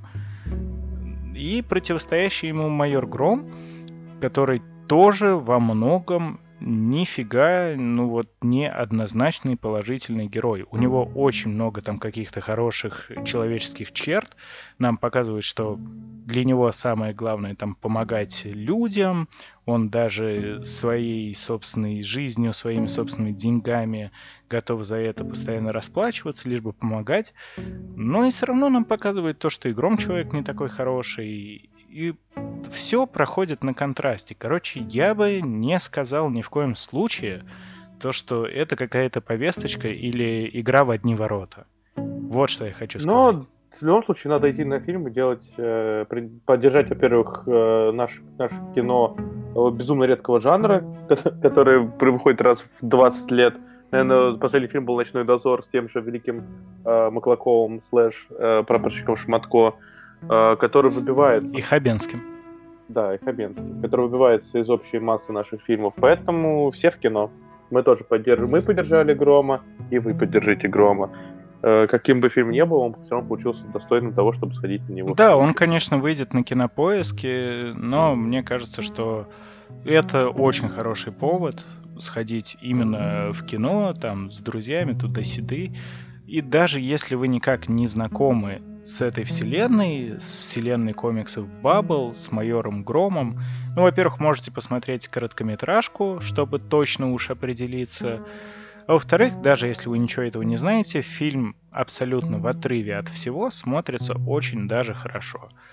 И давай какую-то оценку выставим, раз уж так. Тебе, я так понимаю, что он понравился не очень, но вот по десятибальной, насколько бы ты оценил? На 6. Ну, я, наверное, чисто вот объективно поставлю тоже 7-8, потому что кучу-кучу проблем видно невооруженным глазом, но чисто по эмоциям, особенно учитывая долгий перерыв от похода в кинотеатр, я залуплю всю девяточку. Потому что я получил неимоверное удовольствие и ну, какое-то чувство гордости за то, что это отечественный продакшн, причем это не госбабки, это не какие-то там именитые режиссеры, это все люди-энтузиасты, которые взяли и сделали клевый фильм. И будет очень грустно, если все на этом и закончится, я бы очень хотел продолжения. Ну что, погнали следующий слой? Да.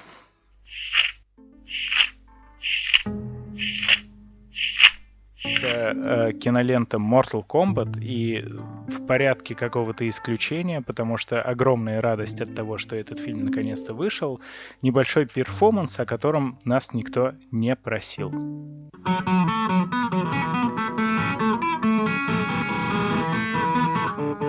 Кен. Джонни Кейдж. Люк Кен. Титан. Mortal Kombat!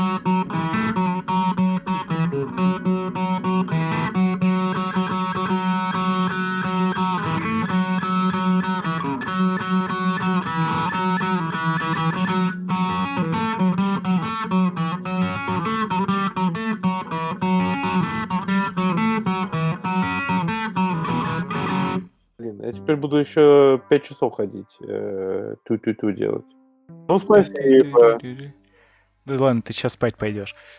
Нет, я пойду Ну, во-первых, э, дико извиняемся за наш такой спонтанный перформанс, потому что я на гитаре нормально не играл 15 лет, чисто в порядке исключений что-то сбацал. Перейдем к фильму. Э, Но давай начнем не с фильма, давай в целом начнем с Mortal Kombat и нашему к нему отношения. Я буду краток. Я франшизу обожаю, являюсь фанатом с самого детства. Э, В плане игр я не настолько сильно, как принято вообще в странах СНГ. Э, Ну вот реально, не настолько сильно я люблю первые части. Я в серию втянулся с четвертой, которую, наоборот, все не очень-то и любят. Но играл во все, люблю. Э, И фильмы старые люблю, больше первый, чем второй, второй параша. Люблю мультсериалы, люблю даже фан-сериалы. Все люблю по Mortal Kombat, очень классная франшиза. Очень давно ждал ребут. Я буду байтить. Давай. А если вы хотите э, услышать э, выпуск про Mortal Kombat от нашего подкаста, ставьте лайки. 10 лайков, и мы делаем выпуск. Ну, мы его и так когда-нибудь сделаем. Оно того стоит. Да ты так продаешь нашу эту раньше времени. Ну, я так старался. Ну ладно, ладно, давайте. э, Пишите лучше комменты. Лайки фиг с ними. Лайки и от ботов прилетают. А, да, и вот наконец-то выходит фильм, который все ждали, и вот мне один мой друг очень хорошо сформулировал. а, я его спросил, слушай, а что если фильм будет не очень? Он говорит, Mortal Kombat это как, как твой пиздец. Ты его любишь любым, как бы он не, э, каким бы он ни был. Вот, это примерно то же самое. Э, Мне кажется, что этому фильму можно простить вообще все. Хотя там есть куча вопросов, мне кажется, сценарно, драматургически он хуже, чем Майор Гром и Годзилла вместе взятых, но при этом, Ну не надо, не надо. Ты не смотрел Годзиллу с Конгом. но при всем при этом там были хорошие моменты и очень хорошие моменты. Да мне, если честно, фильм зашел настолько, что я не заметил слабых мест. И какой нафиг сценарий? Это экранизация файтинга. Давайте вспомним, какой сценарий в Mortal Kombat. Там интересный лор, но сам сценарий это из разряда «О, Соня, ты задела меня плечом, давай драться». Вот вам сценарные ходы в сам- самих играх серии Mortal Kombat. Ну и тут как-то так получилось. Я вот э, уже мы упомянули, что фильм вышел у нас в стране намного раньше, чем во всем мире. По-моему, он только 20 числа выходит на Западе. У нас он вышел 8 и это клево. Эксклюзивчик. Можно э, бегите, короче, это на западный YouTube и кидайте спойлеры. Я шучу, ни в коем случае так не делайте. Вот. И вообще это очень-очень популярная серия у нас, возможно, не столько сейчас, сколько была в детстве, поэтому многими движет чувство ностальгии, которое приводит к довольно странным последствиям. Я сейчас смотрю в интернете, просто он треснул напополам в плане отношения к Mortal Kombat. И его либо любят, либо его ненавидят. Э, Я больше вижу первого, если честно. Я просто сегодня наконец-то совершил то, что надо было совершить еще давно. Отписался от канала Антона Логвинова. Он очень давно стал меня напрягать, но то, как он, типа, высказался о Mortal Kombat, это прям было ужасно. Непонятно, откуда с потолка все взято. Но в конце, как он очень любит показать, смотрите, у меня есть женщина. Они поднимают молот э, Шаукана. Да, у меня есть женщина, я крутой. Короче, вот. Нет, я встречал негативные отзывы, встречал название, что это вообще не фильм, это худшее. Но, как мне кажется, это, во-первых, прекрасная экранизация Mortal Kombat, сделанная по ощущениям от фанатов для фанатов. Это раз. Ну и во-вторых, на моей памяти это, наверное, один из лучших фильмов по видеоиграм, на которых, как известно, лежит проклятие. Ну, я с тобой согласен. Я тоже слышу, кстати, мнение, что это лучшая экранизация видеоигр. Да, я бы еще сказал, что Соник очень даже неплохой получился. Ну, такой веселый, добротный. Э, Но Соник как экранизация видеоигры скорее так... Там просто персонаж, опять же, взят. Персонажи, окей, там еще Эгман. Вот Mortal Kombat это полностью сделанный с нуля вообще проект. И что мне понравилось, они очень ласково обошлись со всеми канонами серии, но при этом сделали что-то свое. И, и очень много внутренних шуток, э, просто потрясающих. Э, С некоторых просто прям в голосяндр. Вот моя любимая, которую я уже подготовил, чтобы воткнуть на фон на ютубе, это когда Люкан э, три раза подряд делает Кана подсечку, он такой, ты что, других приемов не знаешь? Да, это прям потрясающе. Вот я тоже про нее сразу подумал. Я просто, я смеялся весь остаток фильма над ней, наверное. Ну и если уж на то пошло, давай скажем напрямую, персонажи при том, что, как заявили сами создатели, это не совсем каноническая вселенная, то есть они сами для себя определили так, то, что в Mortal Kombat существует много параллельных реальностей, ну и вот вселенная фильма это как раз-таки одна из них. Это довольно грамотное решение, потому что это вновь оригинальная история, когда Земное Королевство проиграло уже 9 подряд сражений и вот десятое будет решающее. Если внешний мир побеждает, то Земля все, ГГ, до свидания. Это опять про это же, но все не так, как раньше. То есть в очередной раз смотреть то же самое было бы довольно сложно, потому что про это рассказывают первые части игры Mortal Kombat, про это рассказывает фильм Mortal Kombat, как раз тот старый Пола Андерсона, про это рассказывает множество всяких там сериалов Mortal Kombat, про это рассказывает недавний мультфильм э, «Месть Скорпиона», и вот этот фильм, слава богу, не стал делать опять то же самое. Ура! Ну, я скучал по Джонни Кейджу. А, но ты же видел сцену после титров? Да, видел, но там не было Джонни Кейджа. Там была отсылка на Джонни Кейдж. Но... Ну нет, ну как, там, там говорят то, что надо бы съездить в Голливуд, кое-кого забрать. Интересно, моя, кого? Моя самая большая боль это то, что мой самый любимый фильм Рейд. Э, я ждал, что режиссер, и даже были слухи, что режиссер Рейда э, планируется э, ну, снимать именно этот фильм. И я думаю, ну все, моя мечта осуществилась. Но его не взяли. Но также мог и Сарик снимать, Адриансян, наш великий режиссер. Э, он вот выложил недавно в Инстаграме фото свои. Да, это ужасно. Это такая угоруха просто. Э, поэтому, с одной стороны, не так уж и плохо, что, что не он. Но я представляю, вот лучший для меня персонаж фильма это Сабзира, которого играет Из актер, Рейда. который снимался да, в Рейде. Поэтому э, для меня был бы фильм просто потрясающий, если бы он полностью составлял э, из актеров из Рейда. Как мне кажется, режиссер справился очень даже неплохо, учитывая то, что это какой-то дебютант, вообще малоизвестный австралийский режиссер. У фильма тоже очень скромный бюджет. Ну, это 40 миллионов, да, это не майор Гром с его пятью, но 40 миллионов для Голливуда это копейки считается особенно для фильма, который на 85% состоит из экшена. Вот. И что еще мне безумно понравилось, это в принципе подход к созданию этого фильма, потому что не стали транжирить бюджеты на каких-то именитых актеров. Наверное, Самый именитый это как раз-таки э, чувак из Рейда, который исполняет роль Сабзира, и еще чувак, который играет Скорпиона, тоже относительно знаменитый. В общем-то, мне очень понравилось как раз-таки то, что все люди, которые были задействованы в этом фильме, имеют непосредственное отношение э, к постановке боевых экшоновых сцен. Если кто не знал, вот как раз-таки в фильме Пола Андерсона с этим были большие проблемы, потому что за исключением, по-моему, Люкана, который действительно во всем этом разбирается, и вообще его можно встретить еще в других фильмах того времени на схожих ролях, все остальные люди в фильме, которые были задействованы, были просто актеры. И во многом это видно. То есть, если сейчас посмотреть э, старый фильм, который многими также горячо любим, да и я его тоже, в принципе, очень люблю, ну, качество постановки боевых сцен там очень-очень такое себе. Оно прям не сказать иначе, как наивное. А здесь экшен, он прям бодренький. Ты видишь то, что почти что все снималось натурально. То, что почти что э, все самые сложные трюки, ну, за исключением магических способностей, э, исполнялись вживую.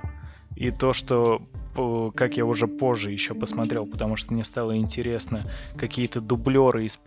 тоже использовались по минимуму.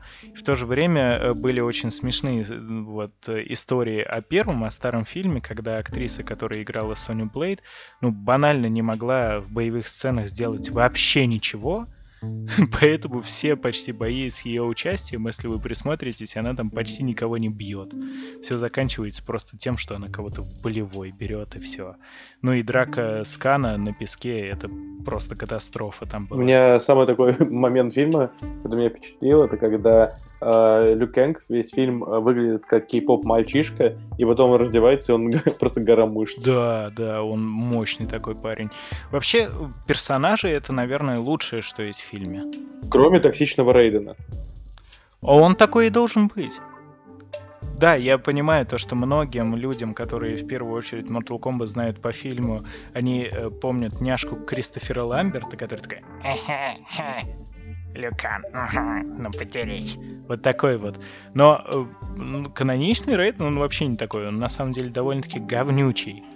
Подожди, ну ты про- просто вспомни, э, что Шансунг, при том, что он э, главный злодей, э, поддерживал свою команду, говорил, ребята, вы у меня самые лучшие. Каждый из вас э, в, в разы сильнее соперника, собрал их всех, мотивировал, э, заступался за них. Ну, Что сделал Рейден? Ничего. Он мотивировал. Он только нож нашел и дал, вложил в руку. Он, ну, он уже такой, типа, отчаялся. Ну, нет, Рейден относительно каноничный здесь, э, потому что он в играх подобным образом очень часто себя ведет, и от Рейдена тоже немало проблем, кстати говоря, исходило, как и полезностей. Но Рейден, да, возможно, не самый лучший персонаж, который получился, но и плохим я его тоже не назову. Э, По трейлерам у многих еще складывалось такое впечатление, то что костюмы абсолютно обсосные.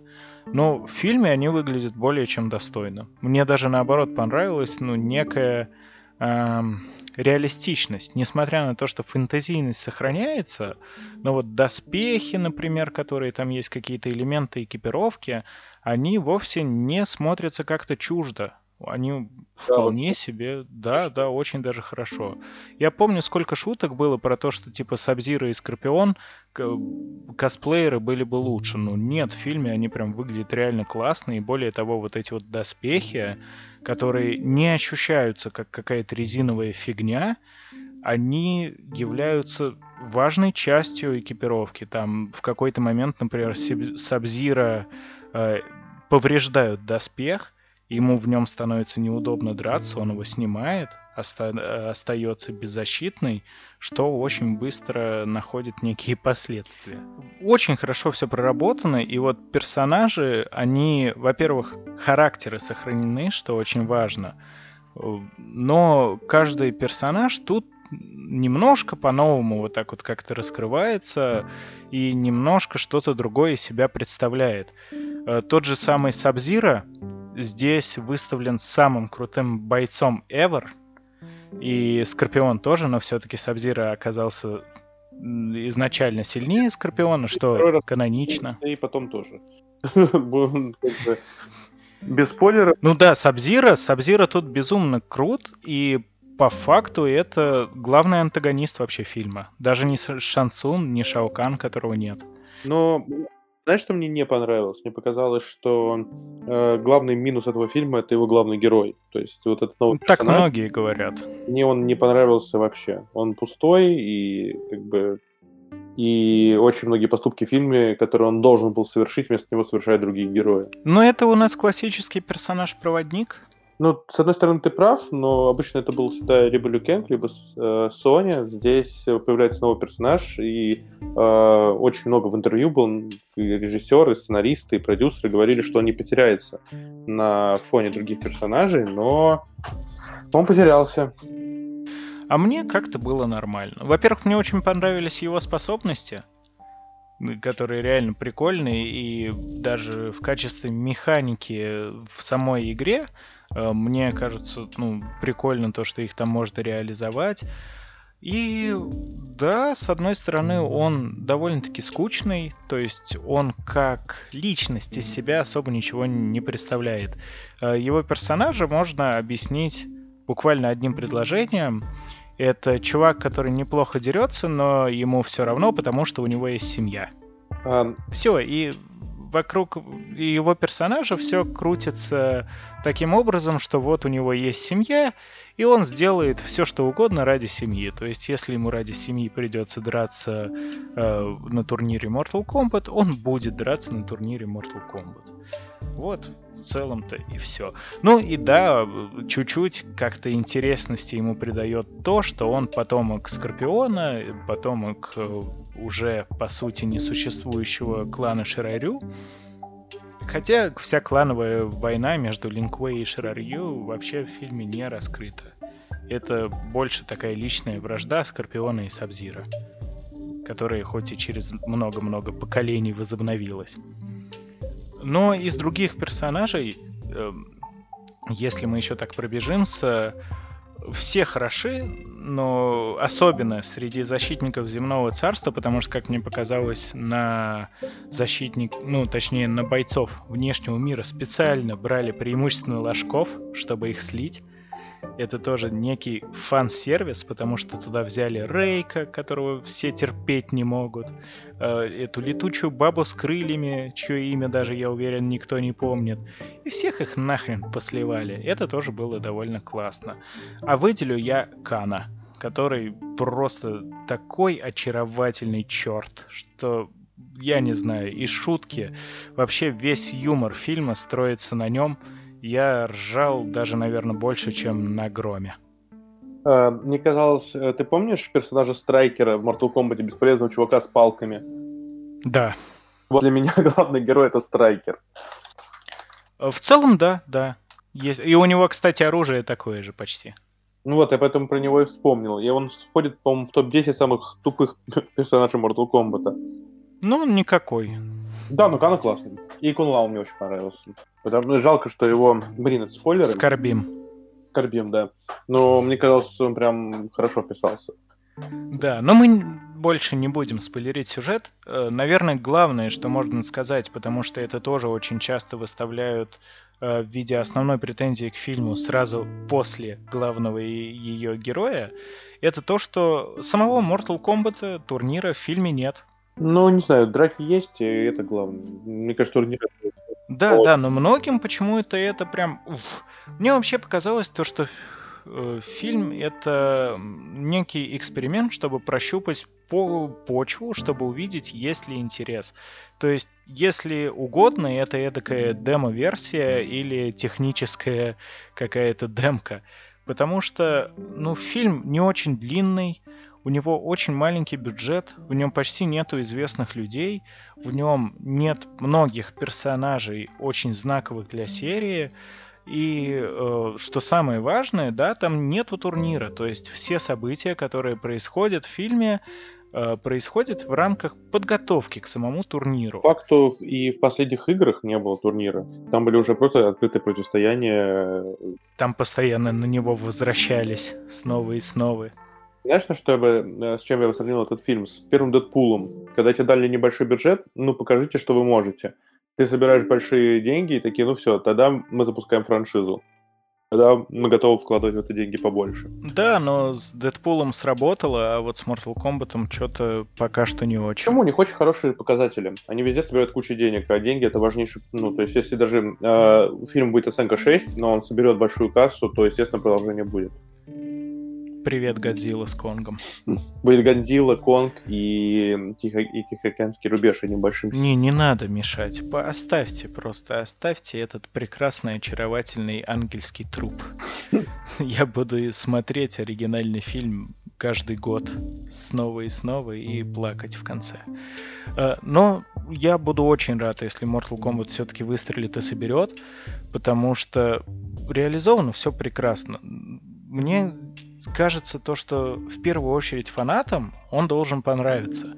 Потому что количество отсылок, пасхалок, фан-сервиса и даже ну, чисто того, как поставлены драки, а в фильме в том числе есть и фаталити, и их немало, и это все прям берет за душу вот эту вот геймерскую душу мою, э, мое сердечко, за душу душу. Какой я молодец.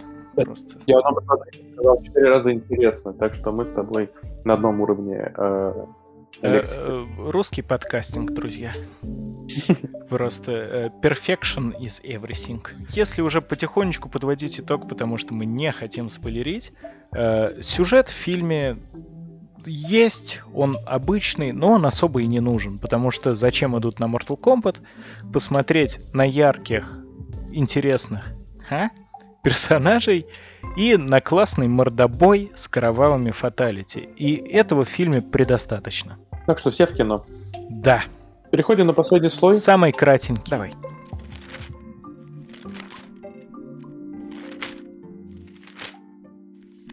Чем с тобой подытожим? Ты уже, в принципе, все сказал, что кинотеатры потихоньку видят, что люди возвращаются, поэтому э, все активнее премьеры начинают откапывать, которые должны были в этом году. Например, Бонд выходит скоро, Дюна выходит уже в сентябре. Вдова летом. А, вот, Марвел расчехлил свой фильм «Вдова», который должен был выйти уже год назад. Поэтому сейчас все, кинотеатры потихоньку оживают и начинают все больше и больше показывать фильмы. Но при этом довольно сильно изменился вообще э, мир в плане того, как сейчас выходят фильмы, потому что очень-очень огромную популярность и весомость набрали все вот эти вот стриминг-площадки, и фильмы от многих-многих студий будут выходить, ну, как мы уже с тобой говорили, либо одновременно и там, и там, либо совсем-совсем небольшой задержкой. Либо еще третий вариант, который сейчас вот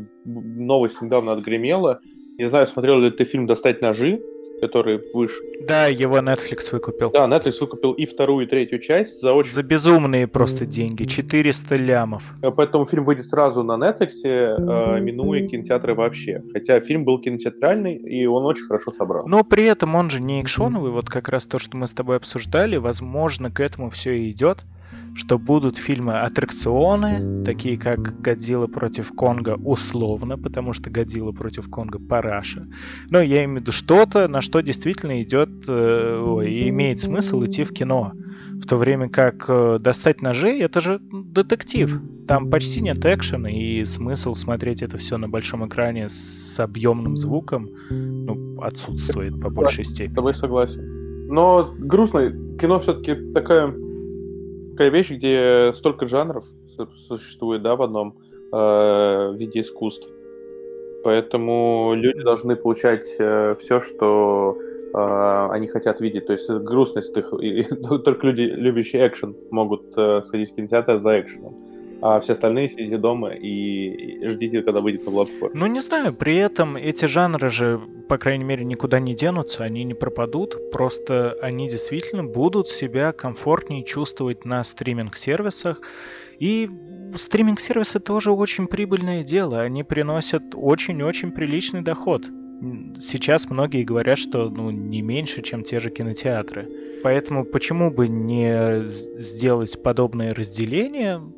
Я не против, потому что я и сам в кино очень редко хожу на какие-то фильмы, которые куда приятнее включить дома, без посторонних и спокойно, вдумчиво под пледиком их посмотреть. Хотел подытожить э, от себя, по крайней мере, так, что мы с ведущим великим и, безусловно, Луковым. Ужасным. Э, мы э, ходили в кино на этой неделе э, два раза получается, да, ну вот в промежутке двух недель. Да, потому что Годзилла против Конга я все-таки не в кино смотрел, и слава богу. Несмотря на то, что у меня есть подписка на Кинопоиск, и я знаю, что Майор Гром выйдет на Кинопоиск, я специально пошел в кино для того, чтобы поддержать этот фильм э, денежкой. Для меня эта денежка небольшая, но для фильма в совокупности, если много людей пойдет на кино, это уже хороший э, показатель того, чтобы кино жило.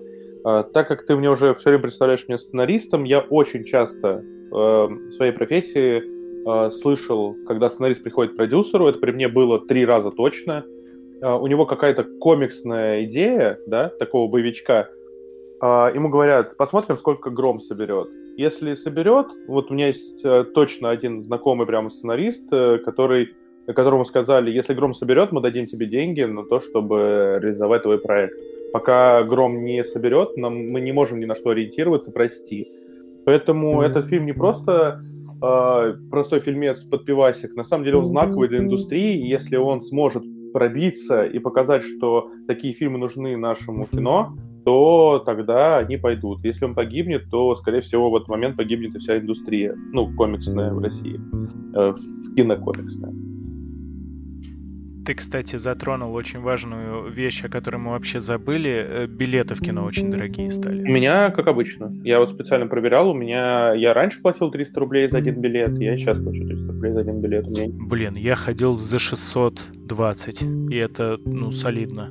В самый обычный зал на 2D. Это очень солидно. Но вот я тебе говорю, что я, видимо, я подбирал сеансы, ну, наверное, из-за этого.